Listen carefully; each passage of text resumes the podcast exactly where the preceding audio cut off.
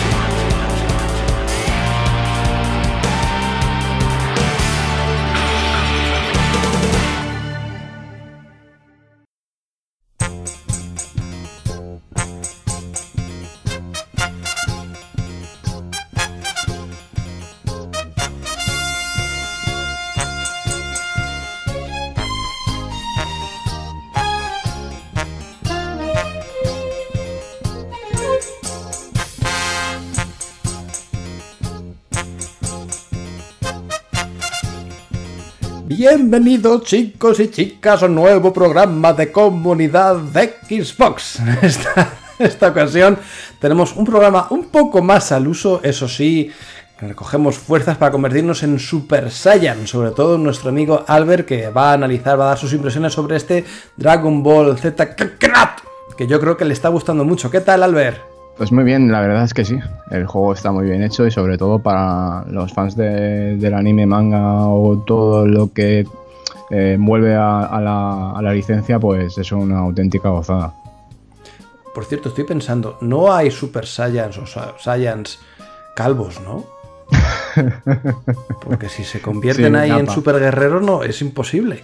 Nappa es Saiyan. ¿Y es calvo? Sí. ¿Y, y cuando se convierte en nivel 2 o 3 le sale pelo o algo o qué? ¿O se le ponen No, de punta él- otros no pelos, no las se cejas? Ah, vale, ah, claro, ahí está la cosa. No se transforman, se joden de por vida, ¿no? Bueno, muere antes de que. muere antes de que pase nada. A lo mejor tienen que ir a Turquía antes de convertirse en Super Saiyan y hacer ahí un injerto de esos. en fin, pues nada, vamos a hacer eso. Como he dicho, un programa un poco más al uso. Y vamos a empezar con noticias que esta semana ha habido cosas muy interesantes. pero Ay, si, sí. Si es, si es Saiyan y se puede y se puede transformar, igual se le pone los pelos de sobaco, el púbico y eso, ¿no? El color. El público, no, tío, no, no, no, diga, el de las cejas, el de las cejas, que no te enteras, bueno, el bigotín. Sí, güey, sube botín para tiene y cejas sí. O sea, Pero por pone el bigote rubio. por lo demás ya nada. Ay, Pues nada, después de esta, est- esta reflexión tan profunda, vamos a empezar con las noticias que tenemos, como he dicho, cosas muy interesantes. La primera de ellas, y es que se ha anunciado una cosita por parte de Ninja Theory que sorprende por su calidad gráfica. Se trata de Project Mara. Que bueno, es verdad que hay que cogerlo un poco con pinzas porque todavía no es un juego como tal.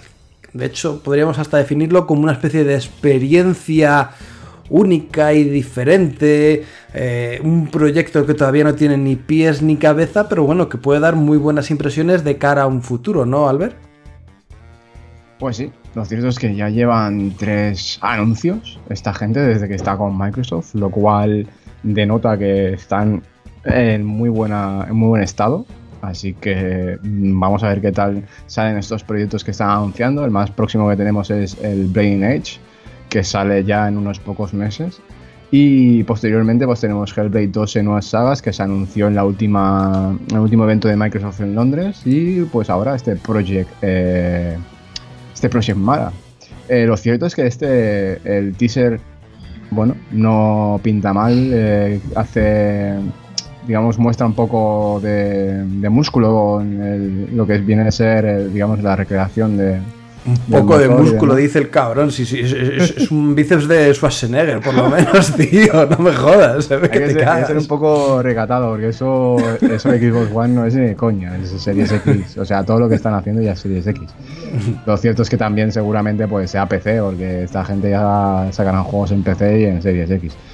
Eh, bueno, lo que iba diciendo, ¿no? Creo que quieren eh, profundizar un poco en lo que se ha convertido, parece ser su, su temática predilecta, que son, es la psicosis y la mente humana. Y en este Project Man, pues lo quieren estudiar o profundizar de una forma más eh, encarada hacia el, terror psicológico, así un poquito, ¿no? No sé lo que querían darnos con esto. Es un poco así un terror mental. Así que, bueno, puede ser que esta gente nos dé un juego de miedo. Yo no sé, no, me lo parece, pero según lo que comentaron, Tendremos un PT ¿eh? protagonizado por Melina Jurgens, que repite como actriz facial y en capturas de movimiento, igual que vimos en Hellblade. Veremos eso, veremos otra cosa diferente. ¡Ah! Solamente Ninja Theory lo sabe. Lo que sí es cierto es que esta gente tiene una forma de trabajar un poco peculiar, ¿no? Porque como dices tú, quieren trabajar en, ese terror mental, esa psicosis, y creo, por lo que he escuchado, que aparte de colaborar en el juego, también colaboran con otro tipo de, de campañas, pues para la ayuda de, de esta enfermedad y tal, igual que pasó con Hellblade, ¿no? Como que están muy eh, metidos ya no solamente en crear juegos, sino en ayudar a la sociedad, de alguna manera. Así que son gestos muy bonitos que le ha funcionado muy bien con Hellblade porque sí que sacaron bastante recaudación para ayudar a gente con ese tipo de problemas, crearon una propia organización o fundaron una propia compañía respecto a eso. No me acuerdo muy bien lo que pasó, pero vamos, sé que se metieron de lleno. Y bueno, vamos a ver con este Project Mara si consiguen eso o si quieren conseguir eso o van por otros derroteros. Como digo, todavía está un poco en el aire, es verdad que está, está, ese, esto tiene que estar verde, verde, verde. ¿eh? Sí, está ese diario de- Dreadnought Diaries número 1, que lo podéis ver en comunidadxbox.com, que bueno, pues podéis ver las imágenes y la buena pinta que tiene todo esto. Lo que no sé si tiene buena pinta, y con esto pasamos a la segunda noticia, aquí hay opiniones dispares. Se trata de Disintegration, que no Desintegration ni nada, no, Disintegration, un nuevo juego multijugador, o al menos eso tiene pinta. Esto, esto no me sé si recuerda campaña. a, Sí, a Alien Isolation, que decían Isolatio. Ah, sí. Como si les diera un golpe de calor a los aliens, ¿no? Una isolación. Pues este Disintegration que se llegará este mismo año a Xbox One, PlayStation 4 y PC, que no sé, por parte, en ocasiones me recuerda mucho a Titanfall, ¿no? Por el tema de que es un juego multijugador, además tú manejas una especie como de nave aérea que tienes que defender a los pequeños minions que aparecen por pantalla y tal, y todo esto, mm, así en el papel y sobre la mesa, tiene buena pinta, ¿no? Hay un tráiler de lanzamiento, hemos visto lo bien que, que se mueve, pues eh, eh, la capacidad que tiene armamentística o de estrategia que puede llegar a tener, y todo esto, ya digo, pinta muy bien sobre la mesa. Además está Private Division y Big One o V1 Interactive ahí por medio. También creo que me has dicho que está el papá de, Sí, este de juego, Halo, ¿no? este juego es del papá de Halo. El papito de Halo. Papito, el papuco, el pap. Así que nada, mm, digo que hay opiniones enfrentadas porque a a mí sí que me llega a interesar y me gusta, pero sé que Albert tiene ahí una espinita. Yo estoy un poco, sí, un poco escéptico, ¿no? Porque hemos visto cómo este género y cómo estas propuestas se han ido mm, desinflando y que igual llega un poco tarde. Sí que es cierto de que ofrece experiencias o mecánicas eh, que son distintas a lo que hemos visto, que quiere eh, profundizar por diferentes aspectos de, la historia y de su planteamiento, ¿no? Pero lo cierto es que a la fiebre está de Destiny, Borderlands, eh, este, ¿cómo se llama? Que lo he dicho antes, Anthem, todos estos títulos, eh, creo que eh, este género pues como que cada uno ha tenido su oportunidad, ¿no? Y que ahora no está en sus mejores momentos. Entonces, Disintegration tiene un papel bastante complicado en el cual si lo hace muy bien puede reflotar un poco lo que viene a ser, eh, digamos, la tónica eh, que conocemos ¿no? de este género o, digamos, las esperanzas pero si lo hace mal, pues seguiremos teniendo esa percepción, ¿no? Esa, ese sabor agridulce que, por ejemplo, dejó Anthem y que, pues, no se retomará de ser que Disintegration salga mal. Ojalá que no, ¿eh? tiene muy buena pinta, la verdad. Aunque, como digo, soy un poco escéptico en este, este sentido. Porque, a ver, tampoco si es que se haya mostrado mucho del juego. No. Lo bueno es que dentro de poquito vamos a poder probar Disintegration gracias a las diferentes betas que vamos a tener. Hay una beta cerrada que dará inicio este próximo martes 28 hasta el día 29, o sea, va un par de días, pero después, el día 31, sí que habrá una beta abierta para que todo el mundo pueda probar las virtudes o defectos de este juego multijugador tan peculiar que bueno, vamos a ver al final cómo sale. Otra cosa, otra peculiaridad que me ha gustado bastante y que vamos a ver qué tal funciona es lo que tiene anunciado Sega con su mascotita, ¿no? Con ese Sonic, que tienen un proyecto o, una forma de entender este año bastante curiosa, ¿no? Y es que la compañía quiere que cada día 20 de los 12 meses de este año tengamos noticias relacionadas con la franquicia, noticias relacionadas con los juegos de Sonic, o el juego, o a saber el qué. Así que no sé cómo esperas tú mm, este año para Sonic, si va a haber propuestas interesantes, o esto simplemente es un poco marketing, publicidad, y luego van a ser pijaditas, por no decir polladitas, ¿no? Referente al puerco espina azul. Bueno, lo cierto es que Sega va dando un poco palos de ciego con la digamos, con su mascota, con su licencia. Eh, las últimas entregas que han sacado como protagonista de Eriza Azul no han sido muy, mm, ¿cómo decirlo? Muy, satisfactorias ¿no? para sus fans. Sonic Forces no acabó de funcionar bien. Team Sonic Racing mm, tampoco acabó de ser lo que esperábamos después de, tanta espera y tantas expectativas que teníamos en Sonic Racing, pues dejó un poco frío, ¿no? Y un poco de decepción. Sí es cierto que Sonic Mania y Sonic Generations, a pesar de que ha pasado bastante más tiempo, o Colors, o mm, diferentes entregas, ¿no? Que sí que han salido bien y que nos han gustado, pues lo cierto es que los últimos, eh, los, últimos pinitos de, este personaje o las últimas entregas tampoco nos han dejado muy buen sabor de boca.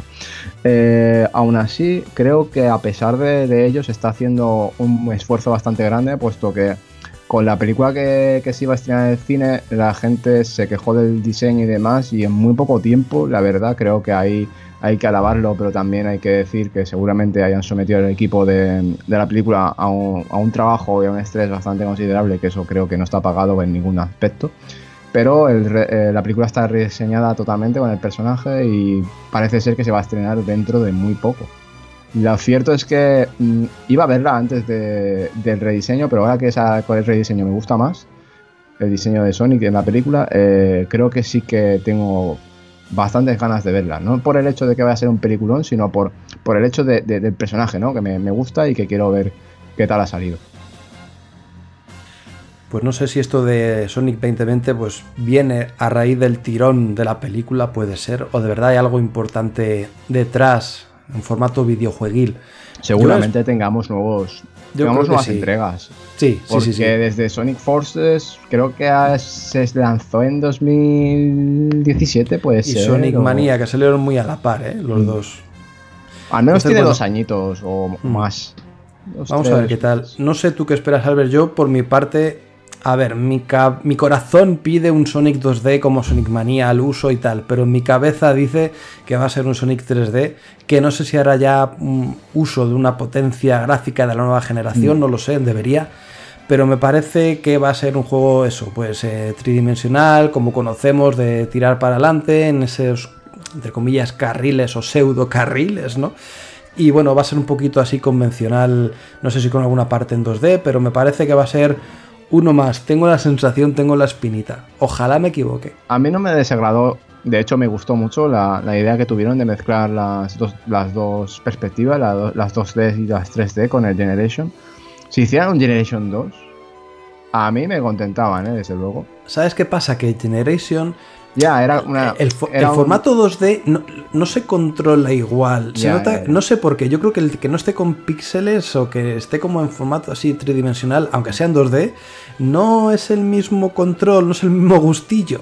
Lo Algo cierto me es que- fallaba. lo cierto es que en, en este aspecto em, el género de plataformas o aventuras 3D está bastante bastante flojete en los últimos años eh, porque es un género que no se, se no es muy prolífero. Entonces, juegos como Yoka- el último Yooka-Laylee, que es un plataformas en 2D muy muy bueno. ¿Te lo has pasado? Eh, no. Me queda el puto último Ah. nivel ese. Eh, lo cierto es que tampoco estoy jugando prácticamente nada. Pero tengo, tengo pendiente pasármelo, sí. A lo, lo lo que pasa es que tengo que conseguir todas las abejas, si no, eso es un puto suicidio. Eh, bueno, salvando eso, hacen falta más aventuras de este, de este corte. De hecho, aventuras 3D buenas o realmente correctas, creo que tengo que remontarme hasta eh, la obra de Playful con. ¿Cómo se llamaba? Mm, El, el zorrito este que es. Que, que- Eh, uy, joder. Mm, ah, se me ha ido, tío. Eh, ahora te lo diré. Sí, coño, joder. El Super Lucky. Bueno, eso sí. joder. Pues, joder, una, una cosita así no está nada mal. A ver, no era, no, no, un, no, para nada. no era un juego que dices, hostia, es de los mejores aventuras 3D que he jugado en mi vida. No, no lo es, porque realmente pues tenía bastantes carencias y coset- cositas que tampoco acaban de funcionar. Que esto me parece también, eh, no sé si se ha actualizado o no, pero me parece una guarrada que saquen el New Super Lucky Stage para, para Switch, que es eh, una versión bastante mejorada del título y que Xbox One no, no se, actuali- no actualice. Creo que no se ha actualizado, ¿eh? Si se ha actualizado, pues eh, lo podemos mirar y tal, a ver qué tal funciona. Pero lo cierto es que la, la versión que la sacaron en Switch posteriormente, el año pasado, pues está bastante mejor que la que tenemos en One. Por lo tanto, no sé, también es cuidar un poco ¿no? al, al usuario, pero no sé, que vengo a reivindicar que eso, que, que las aventuras que todos disfrutamos jugando en su momento, ya no, ya no decir Crash o eh, Jack and Duster, Ratchet and Clank, eh, Medieval, etcétera, ¿no? Eh, Medieval no es de plataformas, pero bueno, de este, de este corte aventuras, son, yo creo que son necesarias a, a día de hoy porque eh, hay muy pocas. Y si Sonic viene a suplir ese, ese espacio, pues mm, bienvenido sea, porque realmente en, Switch sí podemos tener cositas así, porque están los Mario y están sus eh, IPs típicas, pero eh, en lo que viene a ser multiplataforma ya no, ya no se prolifera tanto.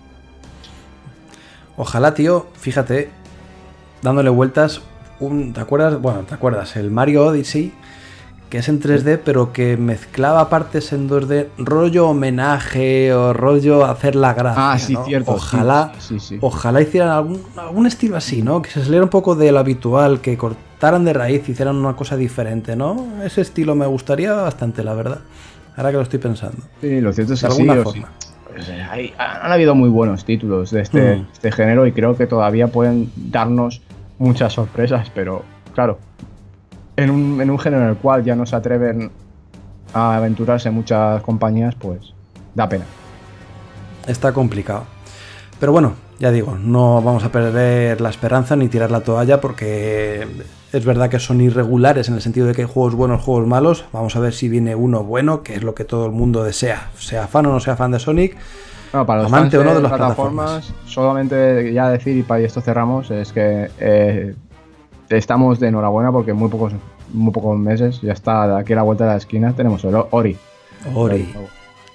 Joder, y el que estoy súper perdido ahora que dices plataformas es el Psychonauts 2, que también es de plataformas, no Sí, sé ni, ni, bueno. ni cuándo está ni cuándo se le espera ni nada. Y, qué angustia. Llevamos verdad. así bastante tiempo. Esperemos que este año por, por fin podamos verlo. Sí. Y un Rayman 3, por favor. Bueno, Rayman 3. ya Buah, me deja- entendéis. déjate, déjate que, que Ubisoft está más perdida. Ya, últimamente está así. Ay, madre, con los retrasitos. y no mentales, sino de los juegos. pues vamos a la parte gorda del programa, a la chicha, que no puede ser otra cosa que ese análisis de Dragon Ball Z que la ha podido disfrutar nuestro amigo Albert. Y que, a ver, por lo que parece ser, sí que al final ha salido una opinión o unas críticas positivas, ¿no? Yo esperaba, o era la impresión que tenía, de que iba a ser un juego pues, eh, común, monótono, repetitivo, eh, del montón. Y bueno, pues parece que no, que al final sí que es fiel a Dragon Ball Z, sí que ha gustado mucho a los fans porque respetan mucho lo que es la serie. Así que bueno, sé, Albert, cuéntame, ¿qué te ha parecido? ¿Cuáles son tus impresiones del juego?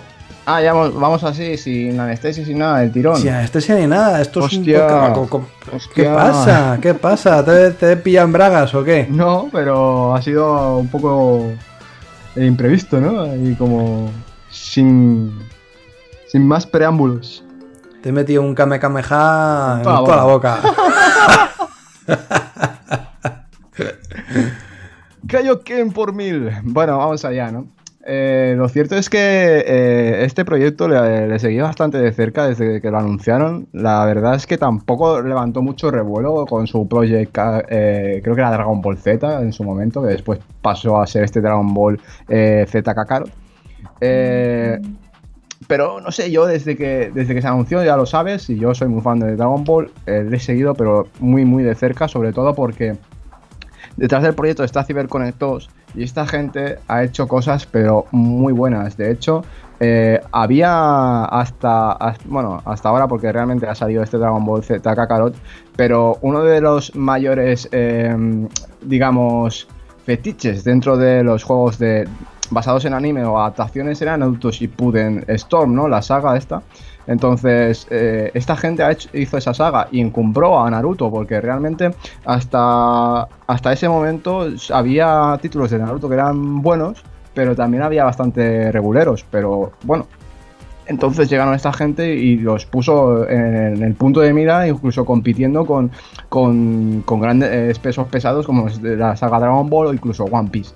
Entonces, que esta gente viniera a hacer un RPG, ni más ni menos que Dragon Ball, pues me tenía bastante, bastante esperanzado. Lo cierto es que ha salido bastante bien. Es una mezcla de distintas propuestas que, ya hemos podido ver de la, licencia, como por ejemplo Dragon Ball Budokai o los Tenkaichi, e incluso los, los ¿no? Coge un poquito de aquí y de allá, pero lo pone con, su propio estilo, su propio eh, su propia mm, seña de identidad, ¿no? Eh, lo cierto es que también recoge un poco de la saga Naruto porque el estilo de lucha más o menos es su, forma de hacer, pero la verdad es que lo han sabido captar muy bien y eso es porque eh, realmente la esencia de la, de, la saga, o sea, del anime, del manga, de todo lo que es Dragon Ball, está prácticamente eh, calcada. Aquí lo han quedado bastante bien porque les, ha, salido estupendamente. Eh, dime, No sé si. Eh, te iba a decir, sí. a ver, hemos visto en Naruto, por ejemplo, sí que son combates espectaculares, en formato tridimensional. Pero era muy fluido, en el sentido de que era un combate tras otro, sin perder mucho tiempo, en misiones, en realizar muchos encargos y tal. En ese aspecto yo no sé si este Dragon Ball Z Kakarot eh, abusa de las misiones de recadero o si hay combates estúpidos o no estúpidos, pero sencillos o simplemente de relleno que no deberían estar. No sé cómo lo has visto en ese aspecto, no, no tanto en el combate, sino en, eh, todo el relleno que puede tener. Sí, el tema de relleno, como tú lo llamas, pues bueno, lo, cierto es que al fin y al cabo, como eres yo creo que es un juego bastante orientado al fan, ¿no? Pero al que no es fan también creo que encontrará un, título de, aventuras y de lucha bastante, bastante atractivo y entretenido, que es sobre todo lo que es, ¿no? Es muy divertido, entretenido, a menos de jugar y sobre todo que, que, recompensa al jugador porque eh, constantemente está viendo, eh, eh, digamos, lo que quiere ver, ¿no? Porque estás recreando, digamos, la, la serie desde un punto de vista, de vista personal, ¿no? Aquí estamos hablando también de nostalgia. Es como revivir el manga, pero desde una perspectiva propia, porque cada uno, para cada uno Dragon Ball es una, significa algo, ¿no? Y para, para nosotros que, somos de, la generación de Dragon Ball, eh, esto no tiene precio. Lo que hemos, estamos, lo que hemos vivido y estamos viviendo con Kakarot eh, es, bastante complicado de, recrear y lo, han conseguido muy bien. Entonces, que, te metan, por ejemplo, personajes secundarios, eh, rollo Tenchan, Yamcha, Chaos, Android 8 de incluso, por ejemplo, Android 8 sale en Dragon Ball GT, ¿no? Entonces, estos guiños, estos cameos, estos detalles, te los encuentras en misiones secundarias y quieras o no que esas misiones secundarias sean de recadero o que tengan menos peso en la, eh, digamos, en el juego, porque realmente si son de recadero y secundarias no tienen nada, nada de importancia, simplemente nivel, objetos y demás, pero que encuentres esta, esta, este tipo de cosas, ¿no? Ese, esos guiños, esos detalles y esas cositas, pues ya quieras o no, es un aliciente para seguir eh, explorando eh, el mundo abierto de este, de este, Dragon Ball Kakarot Z y pues completando esos, esos objetivos secundarios. Que de otra forma y quizás no lo haré. A todo esto, supongo que podrás controlar a más de un personaje, ¿no? ¿O solamente se centra en Goku y punto? No, no, no. Obviamente puedes controlar a distintos personajes. Eh, esto también está muy bien hecho porque la historia se va desarrollando, se va desarrollando tal cual la conocemos pero, por ejemplo, que esto es bastante del principio y creo que, bueno, si todo el mundo la conocemos por la, por la serie, ¿no? Creo que no quedará mucha gente en el, en el planeta Tierra que no haya visto Dragon Ball o sepa de ella. Pero esto es bastante, como, como comento, de uno de los arcos del principio, en el cual, pues, eh, eh, digamos que Piccolo y Goku vencen a Raditz y eh, entrena a Gohan, ¿no? Entonces, en el momento en el cual eh, Piccolo abandona a Gohan para que se haga, digamos, un hombre, entre comillas, a pesar de que es un, niño, eh, entonces, en ese, en ese momento, pues pasamos a controlar a Gohan o a Piccolo. De, esto, de esta forma tenemos distintas perspectivas de la historia, distintas formas de narrativa y distintos ángulos en los cuales pues vemos cómo suceden distintas distintas líneas, ¿no? Podemos ver cómo desde la perspectiva de Piccolo eh, Gohan se está desenvolviendo en su papel de supervivencia y cómo Piccolo en su papel de, digamos, de...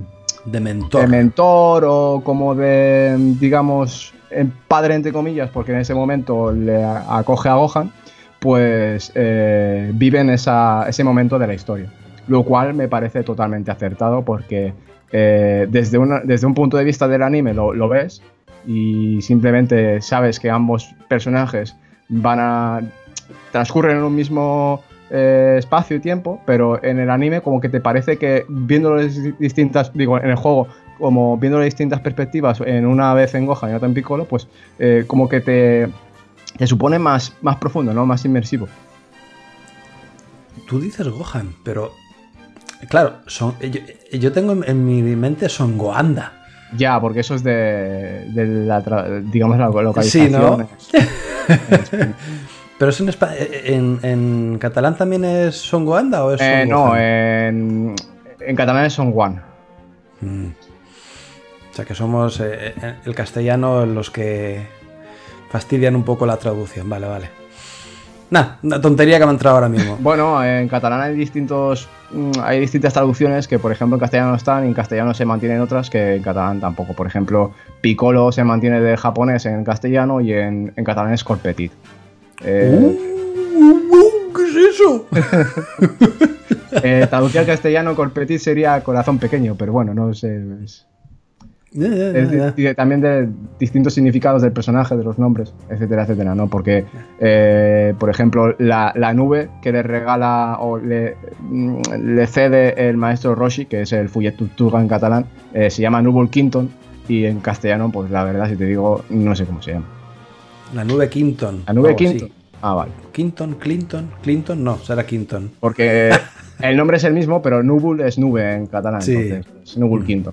Y yo realmente, eh, esto hay que decirlo, o sea, para mí en castellano la serie como que, pierde su, magia, su encanto y ni siquiera la he visto entera en castellano. Yo la he visto y, revisionado en catalán siempre, e incluso en japonés.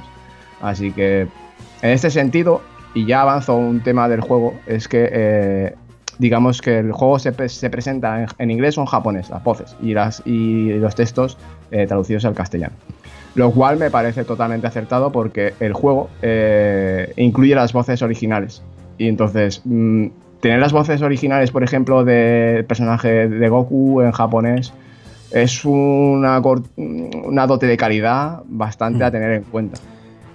Y así ya no hay discusión de qué versión es mejor, si la catalana, la española, la gallega, ojo, cuidado ahí también. Así que mira, que esté en japonés, porque en inglés yo creo que nadie lo va a escuchar, y ya está, y a tomar por saco.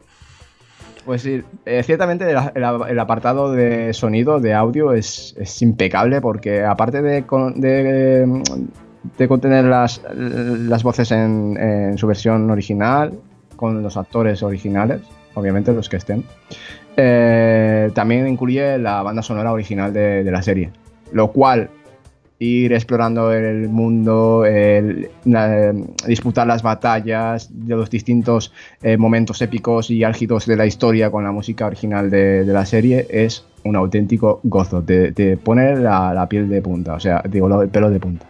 De hecho, tú no lo sabes todavía, Albert, pero de fondo de este podcast va a estar la banda sonora de Dragon Hombre, no esperaba menos. No por supuestísimo, tenlo claro. bueno, eh, si quieres comentamos un poco el sistema de combate, porque hemos comentado un poco el mundo abierto de que eso, pues que mm, es explorable, tiene bastantes objetivos secundarios sin serlo, porque tiene misiones secundarias de recadero, pero también tiene eh, que hacer eh, distintos objetivos, como por ejemplo recolectar eh, recolectar alimentos, porque los alimentos te, dan, eh, te proporcionan diferentes estados, estados de mayor fuerza, mayor agilidad, mayor... ¿no? Te suben las estadísticas, algunos los hacen permanentes, otros los hacen... Em, eh, digamos, por un tiempo limitado, lo cual es bastante beneficioso y se tiene que tener en cuenta para enfrentar distintas batallas, porque digamos que el mundo abierto nos, nos propone eh, afrontar cada cosa como al, ritmo que nosotros queramos, porque eh, podemos ir completando todos los objetivos secundarios, también recogiendo los distintos orbes de colores que son de elementos, eh, hierba, fuego, bueno, tierra, aire, agua y fuego creo que eran, y que estos te sirven para ir aumentando después las estadísticas de los personajes. Entonces, en lo que comentaba de, coger y recolectar, pues pescar, pues eh, recolectar hierbas, pues coger eh, frutales, etcétera, ¿no? Entonces, esto pues te sirve para las batallas, por ejemplo, porque eh, en el mundo te encuentras enemigos random, como cualquier RPG, pero digamos que la historia principal en sí, y esto hay que tenerlo en cuenta, es bastante complicada si no, si no vas preparado. Entonces, que un objeto te, dé mayores estadísticas o te mejore las estadísticas, aunque sea por tiempo limitado, es algo que te viene bastante bien para, por ejemplo, afrontar eh, un combate contra un jefe. Que por decir, por ejemplo, tengo amigos que han llegado a Raditz, que es nivel 6, a nivel 3, y, no se lo pueden pasar ni de coño. Entonces, hay que tener en cuenta eso, que, hay objetos que te mejoran las estadísticas temporalmente, que que todo es un RPG, al fin y al cabo es un RPG y todo eso tienes que tenerlo en cuenta. Entonces el mundo abierto está bastante bien, a pesar de que no es un mundo abierto que digas, hostia, es The Witcher, ¿no? O sea, es un Dragon Ball y, es, está recreado acorde a lo que es. Entonces, eh, se siente satisfactorio, ciertamente. Y habiendo comentado esto, eh, comentamos rápidamente eh, el sistema de combate si quieres y ya como veo que te está pareciendo un coñazo, pues lo dejo. No, no, no, no, no, tranqui, tranqui.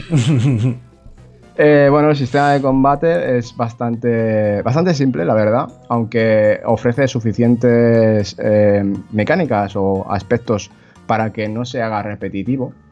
A ver, obviamente al final acabará siéndolo, pero el margen de mejora o de progresión de los personajes hacen de que realmente en cada batalla eh, queramos eh, seguir potenciando a nuestro personaje o los personajes. Obviamente, como hemos dicho antes, podemos llevar a Goku, podemos llevar a Son Gohan, podemos llevar a Piccolo, podemos llevar a, distintos personajes, a Vegeta, etcétera, etcétera, ¿no? Y cada uno tiene su nivel. Entonces, eh, las batallas, como digo, pues tenemos la opción de pelear cuerpo a cuerpo o a distancia. Podemos lanzar ráfagas de ki, podemos cargar el ki. Hay que tener en cuenta que hay un medidor de ki y según el nivel o las estadísticas de nuestro personaje será eh, una barra más que nos permita hacer más ataques o menos ataques. Esto hay que tenerlo en cuenta. Porque, por ejemplo, un Kamehameha te consume 24 de ki y tu barra tiene 100, ¿no? Entonces tendrás que cargar muchas veces, eh, muchas más veces el ki que si estuvieras con, más nivel, etcétera, etcétera, ¿no? te hubieras mejorado las estadísticas. Entonces, eh, tienes que tener en cuenta de eso, que en combate, como tienes que cargar el ki, que, no te, que no te hinche el, rival, ¿no? Porque si no, si te pones a cargar ki en su cara, pues seguramente te vas a llevar algunos golpes.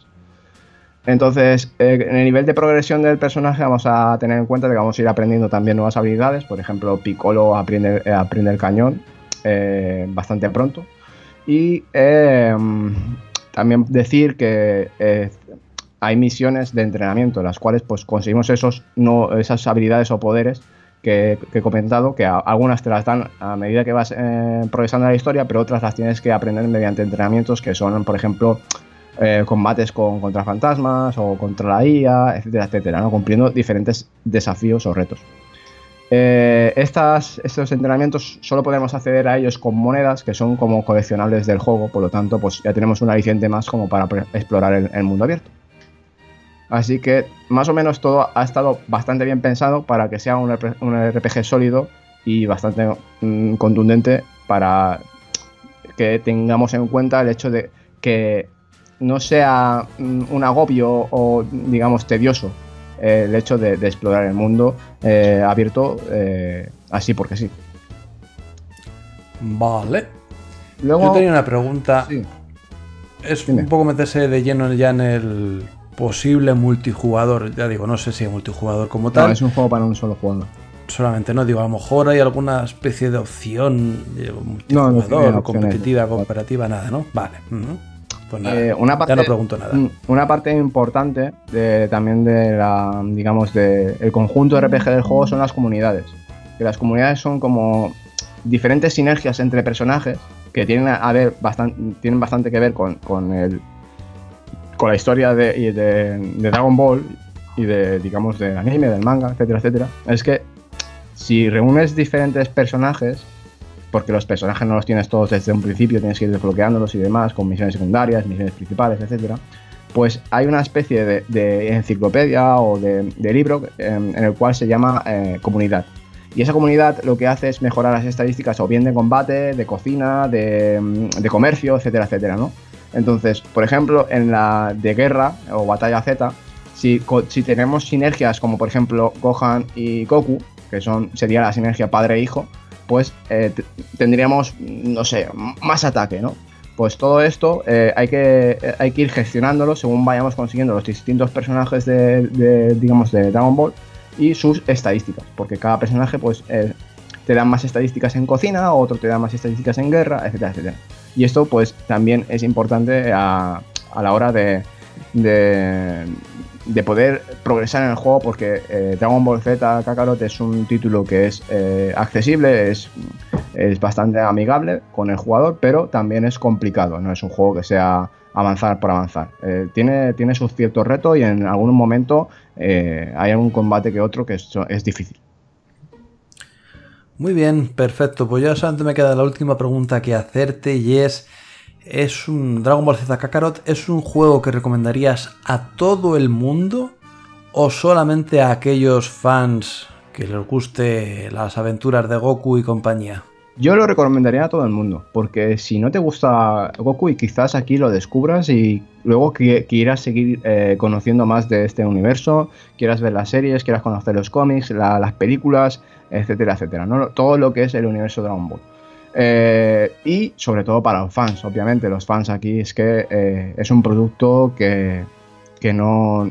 De verdad que yo creo que con Dragon Ball Fighter Z ya luego, ya, bueno, Fighters ya lo gozamos pero esta es otra, otro, otro percal. O sea, aquello era un título de lucha al uso. Eh, tiene multijugador y demás. Esto es una, aventura para un jugador que, realmente falta nos hacía. ¿Es el mejor juego de Dragon Ball? Pues eso a cada cual, pero sí es un título que, viene a, sentar, digamos, unas bases o un punto de inflexión dentro del desarrollo de juegos de, por lo menos de la licencia de Dragon Ball. Perfecto. Pues ahí quedan las palabras, las impresiones de Albert de este Dragon Ball Z Kakarot. Yo creo que a quien le haya gustado, sea fan del juego, ya le habrá metido mano, le habrá hincado el diente, pero quien tenga dudas, pues bueno, aquí tienes las impresiones de un fan, de un jugador de rol como es Albert, y que seguramente aclaren un poco eh, sus, sus dudas, sus miedos de si merece la pena o no. Yo solamente te digo una cosa, Mario.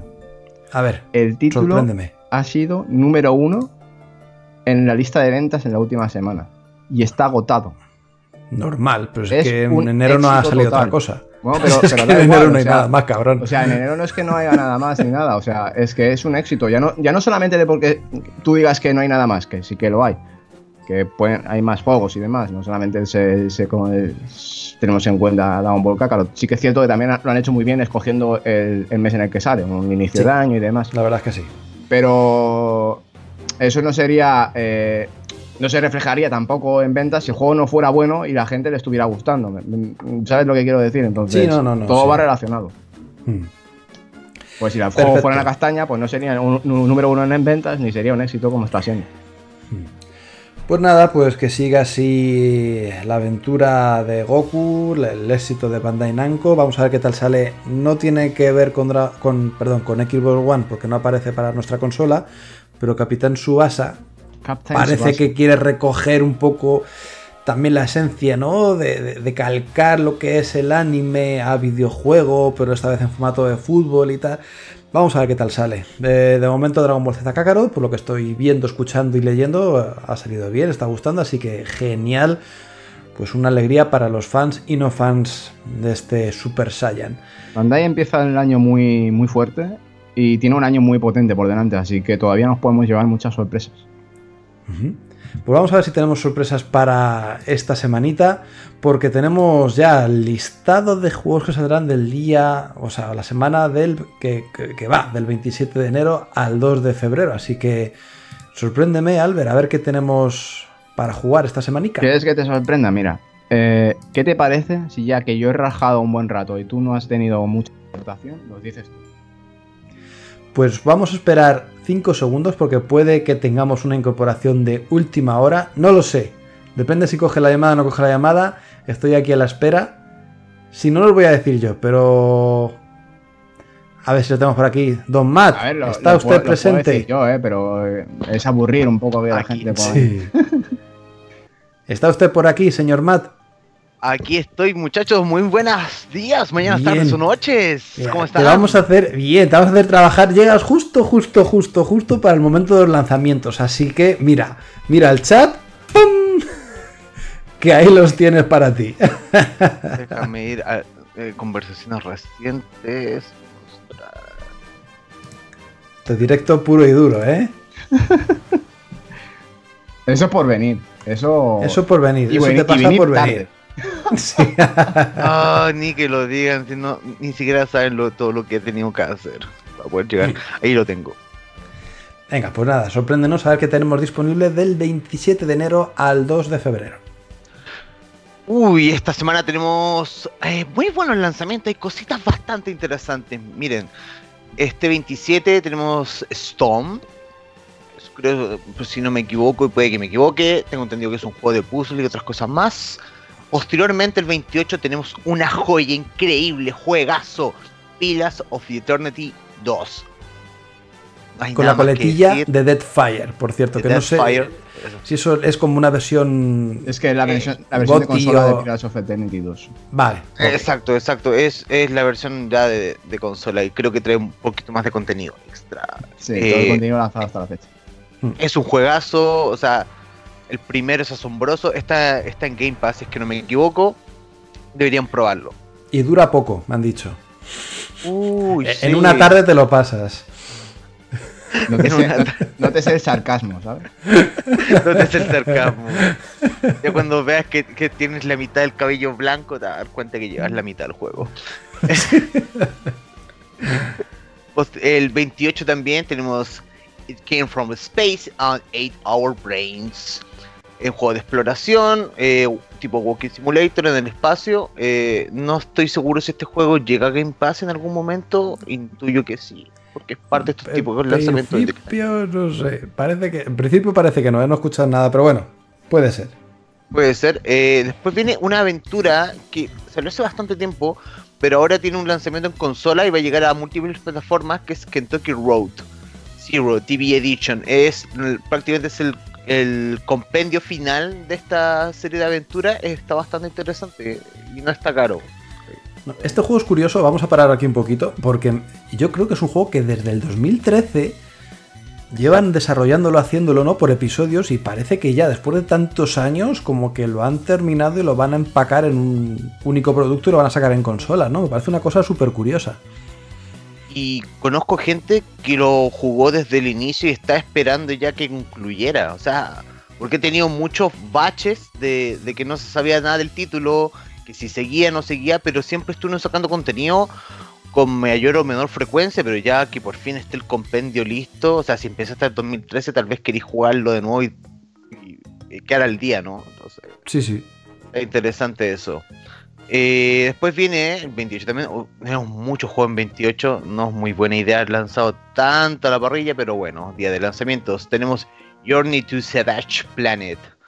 También juego de exploración. Eh, últimamente estamos teniendo demasiados juegos de exploración como temática espacial. Ah, son, son divertidos sí. No es que a, mí me desagraden, pero bueno. Tenemos varios de esos. Eh, a mí un también se me ejemplo de- bola. Sí, o sea, eh, eh, bueno, tenemos No Man's Sky y ahora este que salió, eh, The, The Outer Wilds. Ese, ese está buenísimo, deberían probarlo, The Outer Wilds. Posteriormente tenemos Music Racer, eh, un juego de ritmo. Es como similar a este jueguito que está como un bichito, hacía, hacía melodías. A- aquellos que tengan epilepsia, por favor, no tocar ni con un palo Music Racer, según me ha comentado Darío, que lo está Sí. analizando para la web. Es un poquito fuerte, son muchos destellos, así que te podría hacer daño tal vez. Después viene el 30, también de este mes, mucho lanzamiento junto, Code Feature. Desconozco de qué va este título, ¿alguno de ustedes sabe? Sí. este? Este es curioso porque es un juego de Arc System Works, es un título de pegar leches en 2D, pixelado y tal. La gracia que tiene es que recoge diferentes personajes de, de, de Arc System Works, de diferentes juegos, y los mete ahí, ¿no? Entonces tú vas cambiando de personaje, cada uno tiene diferentes habilidades, y bueno, pues con eso vas avanzando las pantallas. Parece una propuesta curiosa, un poco fanservice para quien sea amante de Art System Works y si no, bueno, pues eh, que recoge esa esencia pixelada 2D tradicional. Así que bueno, puede estar interesante el título. Es como. Eh, Sigue un poco la premisa de que, digamos, en el estudio están desarrollando un, título y eh, como que van un poco a contrarreloj y eh, tienen que testear muchas cosas del código porque no les funciona. Tienen que cerrar el proyecto, entonces una de las desa- desarrolladoras pu- eh, pasa un, un- un programita que es para testear bugs y demás. Y entonces, digamos que es este code shift- shifter que, digamos, viene a, a tratar de encontrar esos bugs y solucionarlos. Y nosotros iremos jugando pues esas, esas etapas. Mira, que le, me, me causa la impresión que es como, bueno, Ark System Wars es, es un juego bastante bueno, a mí me gustan bastante, y como que tiene ciertas cosas como ese beat'em up, como que me, me Mm. dio a entender eso en algún momento. Sí, sí, sí, sí, sí. Mira, tal cual. Está, está- está bueno, es- es- son juegos que te puedes entrar una tardecita, los juegas con alguien más, te reí, bien, está bien. A mí me gusta ese tipo de experiencias, como volver a la, a la época del Super Nintendo, donde te jugáis mucho up y te lo pasáis bien. Nostalgia pura y dura. Sí, totalmente. Que vivan los clásicos. Ya, finalmente, y también el 30, tenemos los últimos dos lanzamientos, que es Coffee Talk, y después tenemos Hyperdot. Y para cerrar ya, bastante cargado, ulti- esto 28, está cargadísimo de juegos, tenemos 5 lanzamientos. Posteriormente, eh, en 29 tenemos Music Race, que como ya les dijeron, es un juego de epilepsia, tengan ojo con ello. Y posteriormente el 30 tenemos tres lanzamientos, que es lo que mencionamos era Cody Feature, este juego de Arc System Wars, así que está interesante. Hay, hay, hay harto, hay harto. Se viene... Pero no te vayas muy lejos, Matt, no te vayas muy lejos porque mira el chat. ¡Pum! Ahí tenemos títulos para disfrutar con el servicio Xbox Game Pass, tanto en versión de Xbox como en su versión para PC. Así que nada, que sigue, que sigue, que te vamos a hacer trabajar un poquito. Uy, sí, y oigan, y aquí viene las novedades de Game Pass. eh, obviamente en Game Pass vamos a partir por consola. Se viene un juegazo, obra maestra. A Plague Tale Innocent, Children of Morta, eh, Invisible y Tekken 7. Tekken 7 creo que ya está disponible, si es que no me equivoco. Y, creo que ya Y el Sí, ya está resto también, ¿eh? Todos Sí, están todos, disponibles todos, ya. todos están disponibles. Bueno, está, está el llamado siempre de más que si alguien no le dio la oportunidad. Sobre todo, y hablamos este con, con Mariette en la semana pasada, Children of Morta. Por favor, jueguen ese juego. Está muy bueno, es buenísimo. Y pueden jugar con alguien más. No es necesario que jueguen solos, pueden jugar en cooperativo. Y, Yes. y se pasa mucho mejor. Eh, o alguien puede ser de arquero y el otro va con el hacha eh, y entonces le, se pitea a hijos de puta de la cabeza y luego el otro los revienta. Está bueno. Qué fusividad, qué, qué pasión le pones a esto, más me encanta. Está buenísimo eso. Y posteriormente para los amigos de PC, que no, obviamente pensamos en ustedes, yo los amo. Tengo Mac. Tenemos también a Plague Tale Innocent. De verdad, ese juego es uno de los mejores juegos del año pasado. Lástima que no haya tenido tanta repercusión, pero realmente es una historia súper profunda, bastante impactante sobre todo. Y si, si te gustaron títulos, ir como con alguien más de la mano, tipo Last of Us, no, perdón que estemos mencionando la competencia, pero es una historia bastante interesante narrativamente y está tomando un periodo de la historia súper particular de la historia europea, que fue la plaga. Entonces, una miradita, se puede hasta aprender un poquito de historia, nunca está de más tampoco. Posteriormente tenemos Gris, estudio español, maravilloso, apolíneo, sobrecogedor, increíble, una experiencia que no les va a tomar más de tres horas, pero los colores, los sonidos, los tonos, el viaje te lo vende. Siéntense, disfruten, tengan al lado algo para beber y déjense llevar por gris. De verdad, no necesitas nada más. Es, es hermoso ese juego. Es hermoso. De hecho, lo, lo tengo, lo tengo, lo he comprado tres veces. Así que después digan desarrollo. Ah, y obviamente de desarrolladores españoles. Así que hay que apoyar el Hay que apoyar- desarrollo hay que apoyar la marca. Todos los desarrollos hispanos. Y por último también, Children of Morta, jueguenlo, jueguenlo, jueguenlo, jueguenlo. Nada más que decir. Juegazos. Pues, joder, es que según lo dices, tío, Matt, es que me apetece jugar a todos los juegos de Xbox Game Pass. Es que Es que- le es que metes yo una creo- pasión. Que se deben pedir vacaciones y empezar a jugar Game Pass ya. O sea, Vacaciones no, a hay que retirarse de la vida ya. La baja, que nos den la baja crónica permanente y ya está, y punto, y living la vida loca. Que no da, tío, no da. Pues nada, después de decir toda esta ristra de juegos, tanto los títulos que salen de lanzamiento esta semana como los juegos que pertenecen al servicio Xbox Game Pass, vamos a dar paso ya a las despedidas, no sin antes, of course, leer los comentarios que me vas a permitir. Albert, como siempre, tú ves mirando por nuestro hashtag eh, en Twitter a ver si han dejado alguna cosita. Estamos trabajando en ello. Estamos trabajando en ello. Y yo me voy a meter, no sé si leer también los del gazpacho CX que ha habido esta semana, porque sé que hay gente que pone también ahí cositas, no sé si se confunden o no se confunden. De momento vamos con lo que es el podcast anterior, que hay unas cuantas cositas que comentar. Empezamos con Héctor Nieto. Dice, me ha parecido un poco feo eso de decir basura a los juegos así en general, pero bueno, quería decirle a Mario que si no quiere juegos de matar por matar, imagino que no estará esperando para nada la salida de Doom Eternal, ¿no?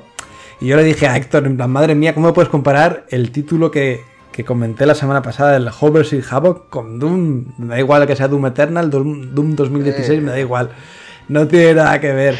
Nada, el, aunque se- es verdad que Doom es matar por matar, pero es cierto que es completamente diferente. Hay diferentes enemigos, diferentes armas, eh, diferentes alturas en los escenarios. bueno, una disposición, un desarrollo de escenario completamente increíble. Y lo que yo lo que más me gusta, por ejemplo, de este Doom 2016, que supongo que repetirán en este Doom Eternal, es la coreografía que tienes que hacer en niveles de dificultad altos.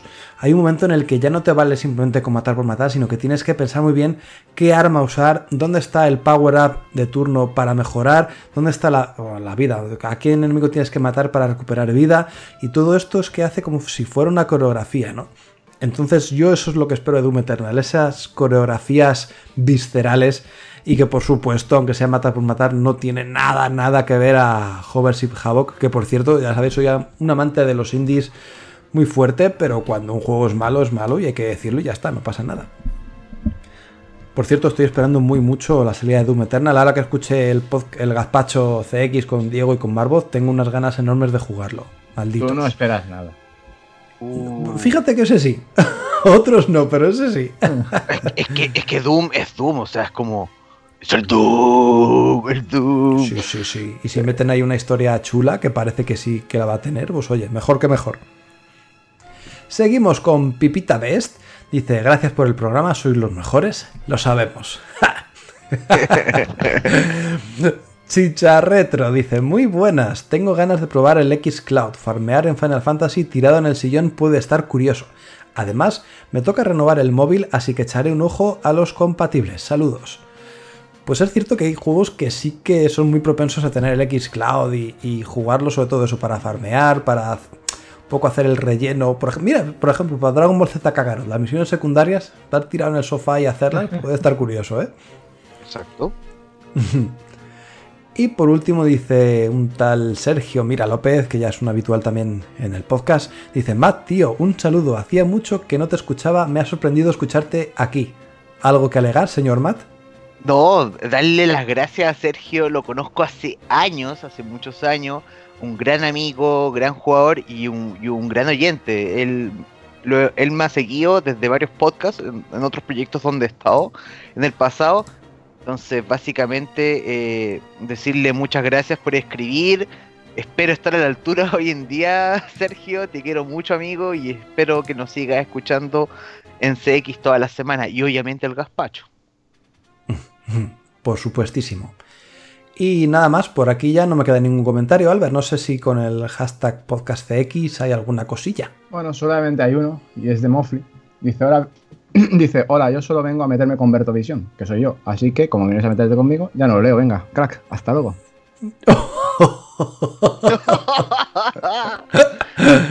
¿Qué fue eso?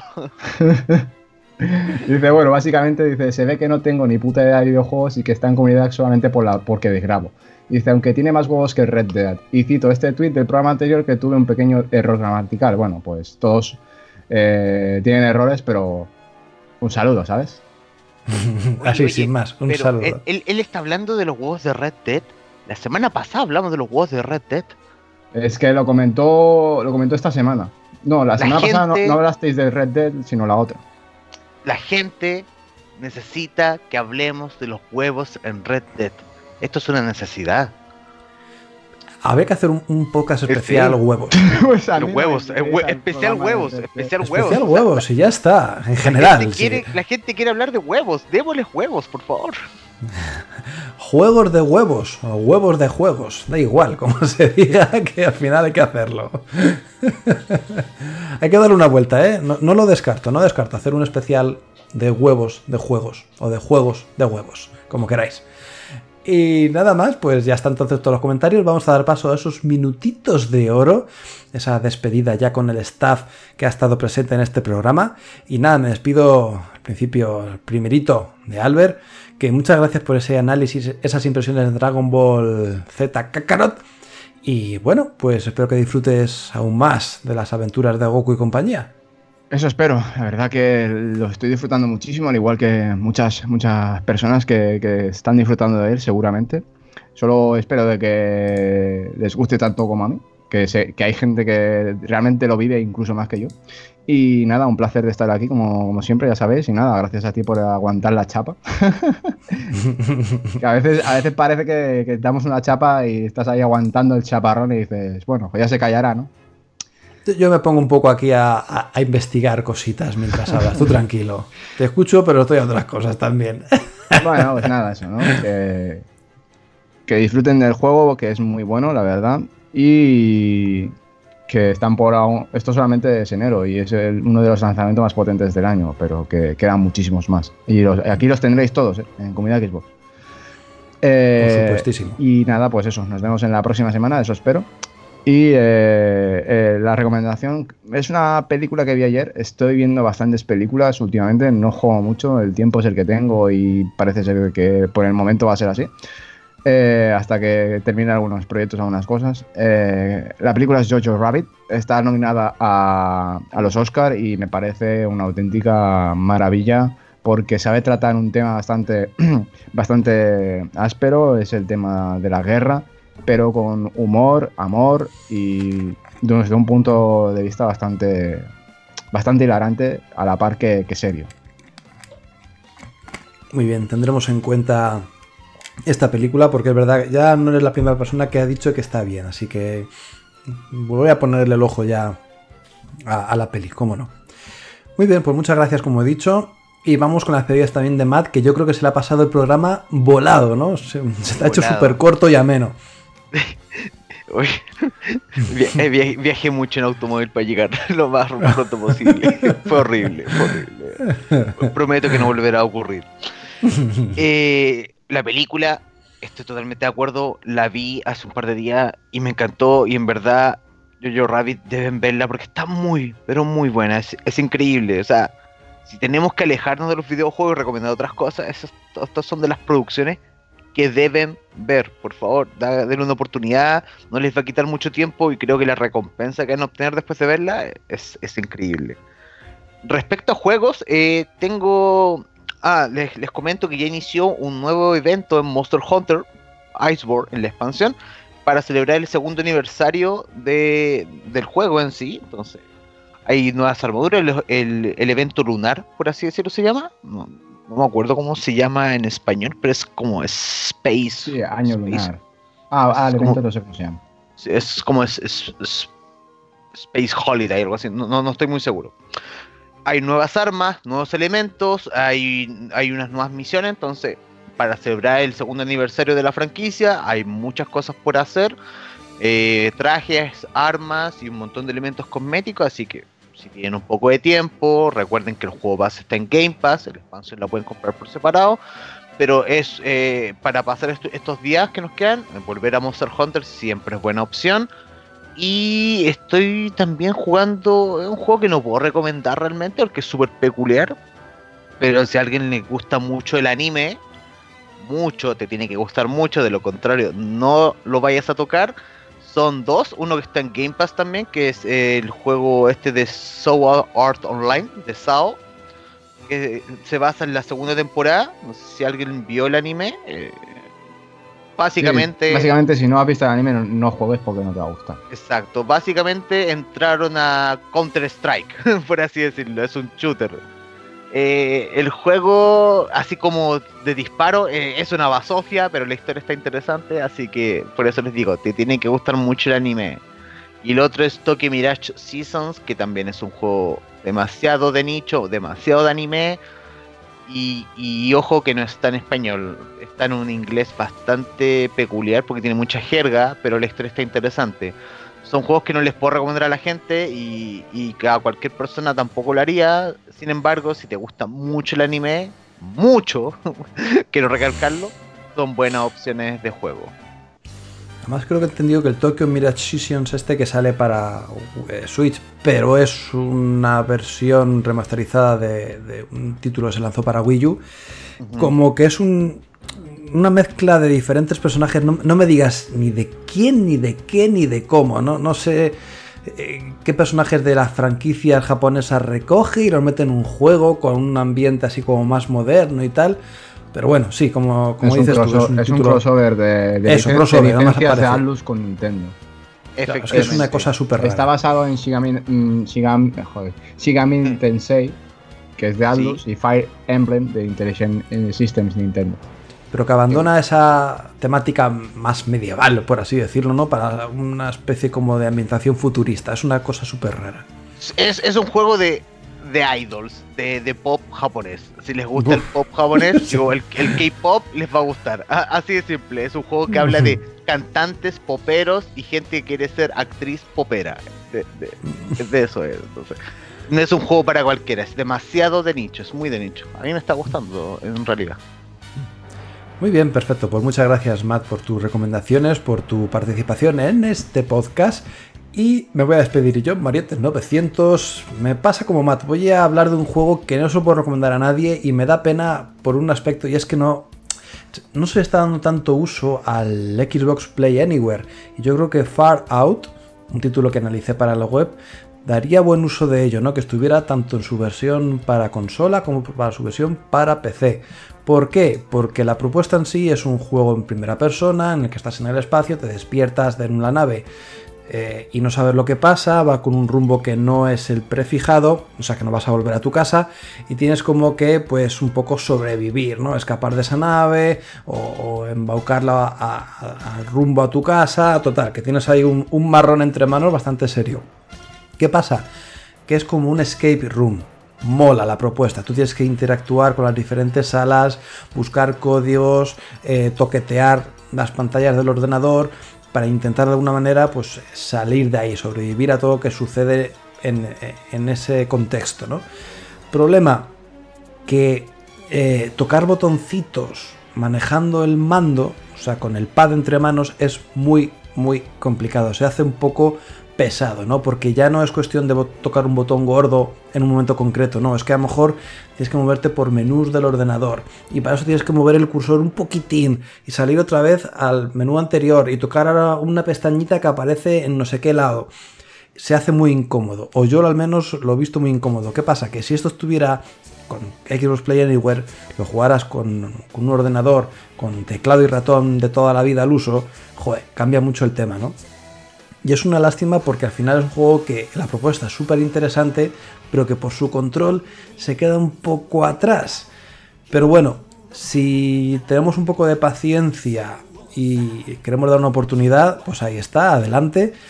También es otra cosa, no puedes tener mucha paciencia porque tienes un tiempo límite antes de que la nave bueno, se quede sin oxígeno, así que también tienes que ir un poco deprisa y bueno, con el control que tienes eh, se hace complicado ir deprisa, en fin, una serie de cosas. Pero bueno, está muy bien, tiene tres finales dependiendo de nuestras acciones o cómo queramos resolver esta escape room, así que bueno, puede ser una propuesta diferente a los juegos de puzzles que tenemos vistos eh, con anterioridad. Así que nada, pues ahí dejo mi recomendación a medias porque ya digo, es un juego bastante peculiar, como le pasa a Matt con los suyos.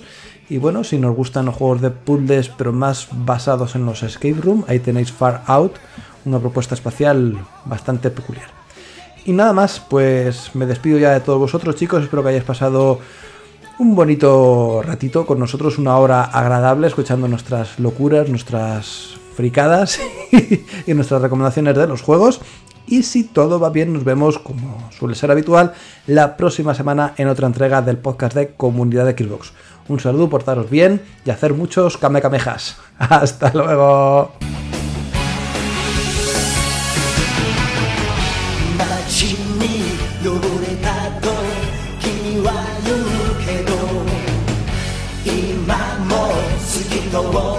「涙がある」関係して月を滑り鳩の矢で人をゴミ落としたそう描くビジョン現実にする魔法があったんだ本当さ To my friend 明日はけていればこの砂漠も楽園に変わる。車ファン傷つきそして